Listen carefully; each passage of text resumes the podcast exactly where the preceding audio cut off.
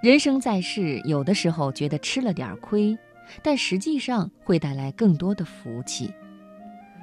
在电影院排队买票，我前面是一对年轻恋人，刚排到他们，一位妈妈领着孩子急匆匆地挤过来，直接就冲售票小姐说：“我们的已经开场了，先给我们出票吧。”我前面的姑娘不乐意了，说：“您排一下队好吗？”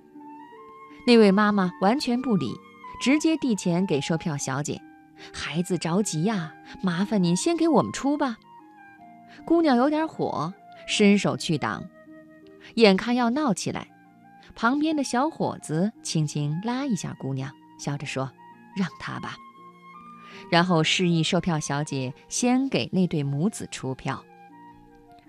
姑娘生气了，小伙子笑着拍拍她的肩膀，说。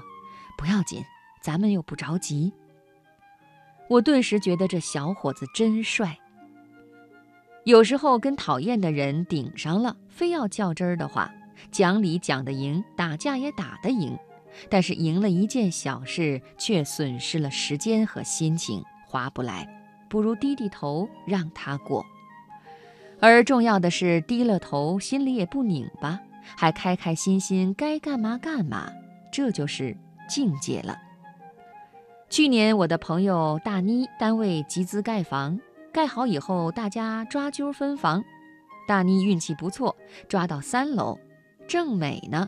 领导找她，说单位一个老大姐抓到五楼，觉得年纪大了爬着很费力气，非要换，你愿意跟她换换不？大妮说，我的孩子才三岁，爬五楼也费劲儿啊。领导挺为难，说那个大姐特难缠，天天打电话找我，关键她妹夫又是公司的直管领导，不好得罪呀。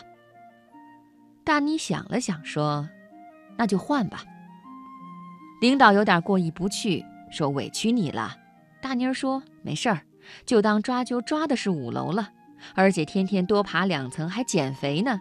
孩子过两年大了，爬五楼也不是事儿。”就这么换了，换完大妮儿也没觉得委屈，跟那位老大姐还乐呵呵的相处得很融洽。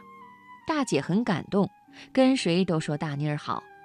她的领导也领情，今年有个去英国学习的名额，二话不说就派给大妮儿了。这里面可能有其他成分，但是换房事件功不可没。其实人都不是圣贤，对大妮儿来说。到手的利益要拱手让人，没点胸怀，没点格局是做不到的。而让出去以后还能想得开，不怀怨恨，挺不容易的。